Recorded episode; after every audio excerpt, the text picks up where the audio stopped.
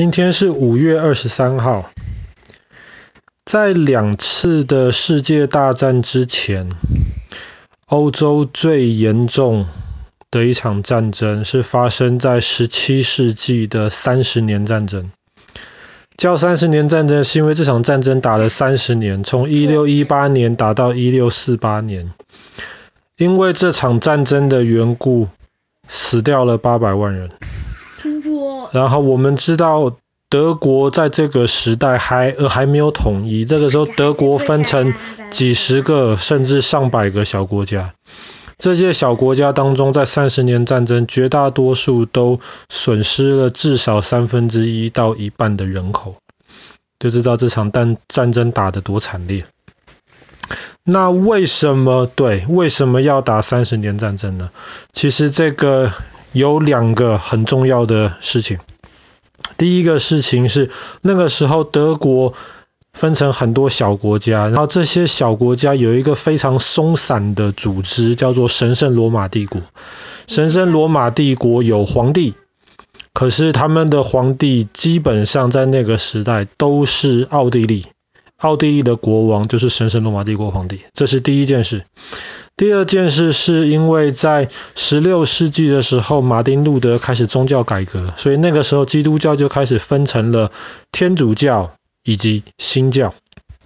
那奥地利是天主教的，神圣罗马帝国的皇帝一直是罗马的教皇来封的，所以神圣罗马帝国的皇帝也都是天主教。可是自从宗教改革开始之后，德国那些小国家有很多就越来越倾向是新教，而不是天主教。然后那个时候，捷克也是神圣罗马帝国的一部分，它是在奥地利的管理之下，会引发三十年战争的导火线就在捷克。在一六一八年的今天，五月二十三号的时候。呃，从维也纳，奥地利的首都，国王就派了一些他的大臣要去捷克，然后去布拉格要警告在布拉格的一些人，因为布拉格那个时候信新教的人非常非常多，然后让皇呃让让奥地利国王非常的紧张。所以他那个时候就是要去警告一些老百姓，要他们最好回来信天主教，不要去信新教，不然太过分。可是他们谈得非常非常的不开心。后来这些老百姓就气的，就把国王派来的两个使者抓起来，从窗户外面丢出去了，就把他们真的丢下去了。那使者后来没有死掉，因为他们落下去的时候正好是落在不知道是一堆肥料还是什么东西里面，所以很臭，没有死掉，好像也没有受什么伤。可是你想想看，把国王的使者扔出去，这个是一件多大的事情。所以那个时候，捷克的那一些老百姓，信新教那些老百姓就反了，他们就自己推了一个捷克的国王，然后他们还组织了军队，其实。而布拉格离维也纳其实没有多远，他们就组织的军队打打打，一路打到维也纳下面去。哇！奥地利的国王很生气啊，可是一下子事情发展太快了，他没有想好，没有准备好。但幸好维也纳的城墙是非常坚固的，所以他就一方面就靠着维也纳的城墙来防守，然后另一方面他就赶快。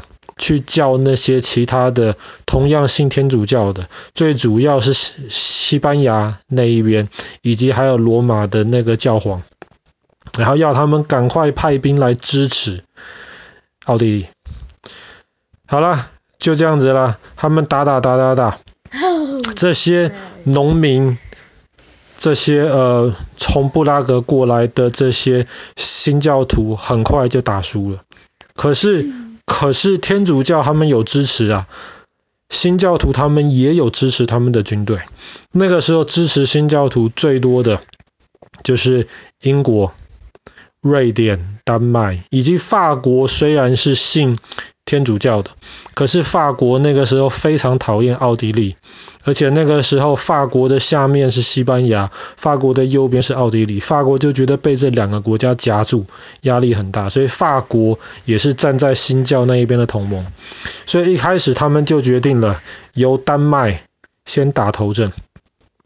丹麦那个时候就支持那布拉格就出兵，然后丹麦的军队。就跟奥地利的军队打了很大的一场仗，结果奥地利的军队竟然打赢了。奥地利的军队其实非常弱小，不过在三十年战争一开始的时候，奥地利的军队怎么打都赢。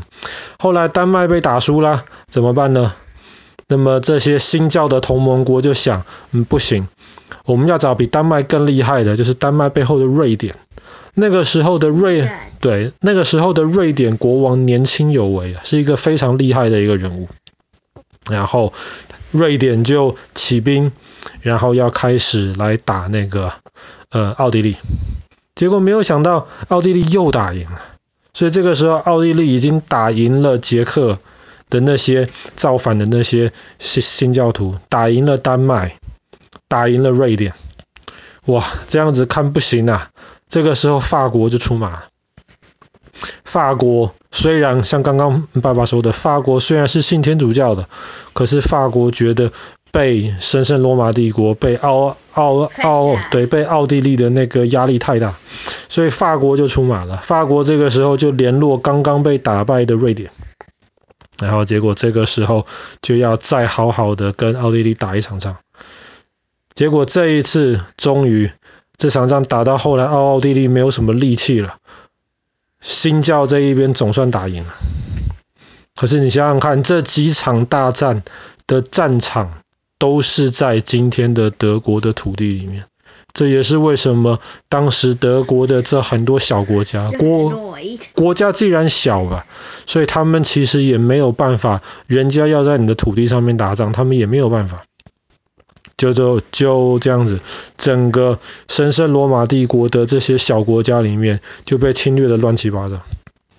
最后总算新教徒打赢了，然后这些新教徒就逼着奥地利的的皇帝，神神呃奥地利国王也是神圣罗马帝国的皇帝，他们最后就签了一个合约，然后那个合约以后就规定，以后在神圣罗马帝国的土地，就是今天德国的土地之内。新教跟天主教有一模一样的权利，那么这个叫做威斯法利亚、威斯特法利亚合约吧，然后这也是整个世界历史上面第一个很多的国家一起来签的这个和平条约。有多少个国家签呢？一百多个国家，比第一次、第二次世界大战还要夸张，影响的层面还要广。然后在那之后。奥地利就开始慢慢的没有办法像以前这样子很好的管理神圣罗马帝国，所以奥地利的那个实力就开始慢慢的萎缩起来。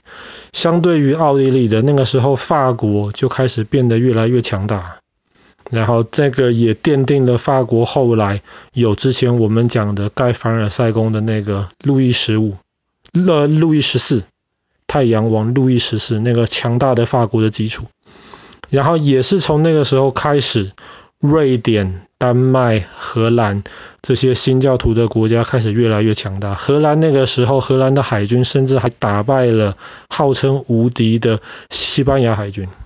那也是为什么后来很多的其他国家原来是西班牙发现、西班牙占领的殖民地，后来就慢慢的落入到了荷兰人或者是到了英国人的手里。